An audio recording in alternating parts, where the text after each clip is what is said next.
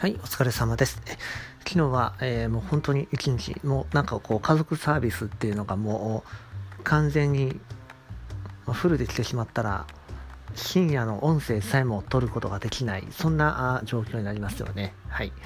まあ、そういうことですね。まあ、それはそれでもしょうがないんですけれども、え、確か、こういったところでも、大悟さんだったかな、あの、結婚して、えー、子供ができて、自分の時間が減る人の方が、実は、あの、時間、わずかにできる時間に対してしっかり使おうと思うのであのテキパキとこなすことによって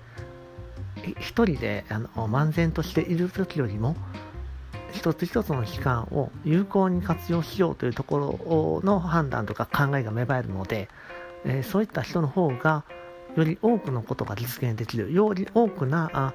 生産的なことができるというふうなことを言っていたように思います。はい、完全には覚えていませんが。えでも今はなんとなくそれを実感したりします。え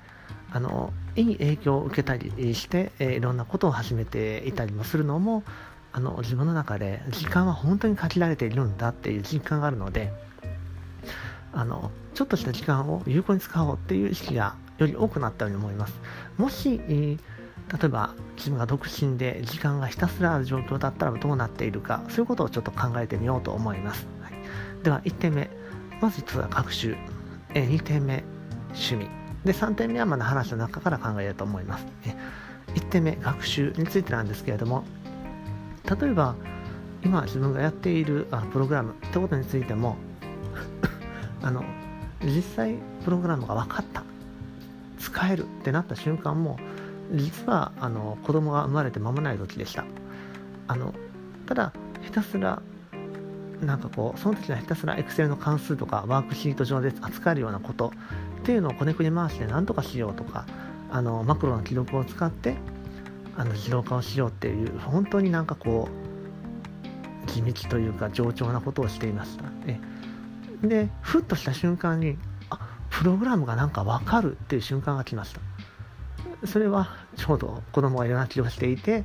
なかなか夜も寝れないなっていうふうな状況。ちょうどデイのスタッフをしていてもう送迎とかもしなくちゃいけないのに夜も全然寝れない。子供は全然夜泣きが収まらないとかそういう特殊な状態でした。そういう時にふっとウェブサイトを見ていてあ分かったっていうふうなことになった。っていう時間があります。えちょっとそれてしまいましたけれども今回は自分がもし独身で1人ですごい時間があったらばどうするかって話でした。えで戻してみるとそこで、えー、自分が独身で一人の時学習を特にしていたかってなると実はあんまり思いつかないですよね。あのもちろんあのあ端末とかデジタル機器へのハックみたいなあ技術的なことみたいなのはざっくりはやってたけれどもそれは全て娯楽でした。なので業務につながりそうなことっていうのはほぼなかったんじゃないかなと思います。動画の編集であったり画像の加工であったりそういった部分についてはやっていましたがなんかこう業務に直結するプログラミングをどうこうっていうよりももともとあるサービスとか既存の技術を使って道具を組み合わせて何かしよっかなぐらいの感じでした。なので時間は今よりも圧倒的にあるにもかかわらずその時はそういう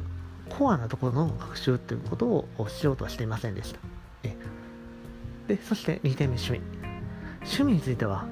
あの言っても話したようにひたすら趣味に没頭すると思います。それは例えば漫画を読んだりゲームをしたり映画を見たりとかあ小説読んだりとかそういう本当に娯楽そういうところに自分のリソースを投入していっていると思いますじゃあ結果今よりももしかすると今よりも本当に時間というのがなくなっている可能性がある。となったらば今の状態はそう変わらないと。でここで3点目につなげていくんですがこの2つを考えたあその内容を振り返ってみて今思うこと。え一人でいる。娯楽に自分のリソースをつぎ込むことが増える。となると時間は減る。そして今も時間は減っている。時間ベースで考えると同じ。そして娯楽の部分になるけれども今は娯楽はできていない。でも楽しい。なぜならば学習自体が楽しいから。要するに学習イコール娯楽になってる。でもしもちろん一方で今あ2点目でお伝えしたようにすごく時間があればどうするかってなったらば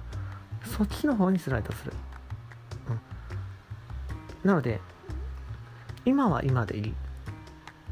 でそうじゃない状態も別にいい。っていうダブルスタンダードのような状態になるんですけれどもまあ、これが一つの事実というふうな形で、えー、自分は受け取ろうと思います。はい、なので結果何が言いたいかってなってくると家族がいて子供がいて自分の時間がない状態だとしても学習することはできる。スキルアップはできる。そしてそれが楽しいってことになった場合それは学習でありスキルアップであり娯楽でもある。ということになるので結果自分の人生を楽しむことはできている。幸せである。そういうことが言える。なので独身だからいい。既婚者だから悪い。っていうわけではない。幸せかどうかというベースで話をするのであれば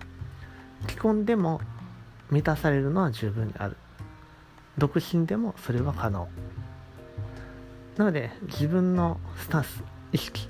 によってやっぱ幸福っていうのは平等に作れるもの構築できるものというふうな実感を得ました。はい、ということであのー、ま今開発自体はなかなかこう進めていないんですけれどもちょっと今日はがっつりとなんかこうウィルパワーを持っていかれてしまったのでちょっと一旦本当は急がないといけないんですけれども一旦気持ちの方のベースっていうところを整えるっていう意味で今日は新しい技術の勉強をしようと思います。自分へのご褒美ということで今日は頑張ったそう思うのではい。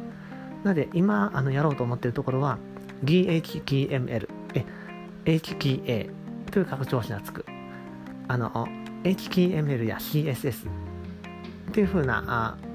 マークアップ言語があると思うんですけれどもそのマークアップ言語マークアップ言語に対してあのメモ帳でそういったところを記入してでスクリプトの方は VBS も使えるし JavaScript も使えるえで VBS ベースだったらばまあそれで実際いろんなツールを作ったことがあるのでそこに HTML であのマークアップを組み合わせていって、え、フレームというか、まあ、中のあのフォームを作っていくと。で、そのフォームのところを VBS で動かしていくと。そういう簡易フォームを作っていろいろできる。で、その動かす部分はインターネットエクスプローラーになるんだけれども、なので簡易的にフォームを独立して作ることができる。となると、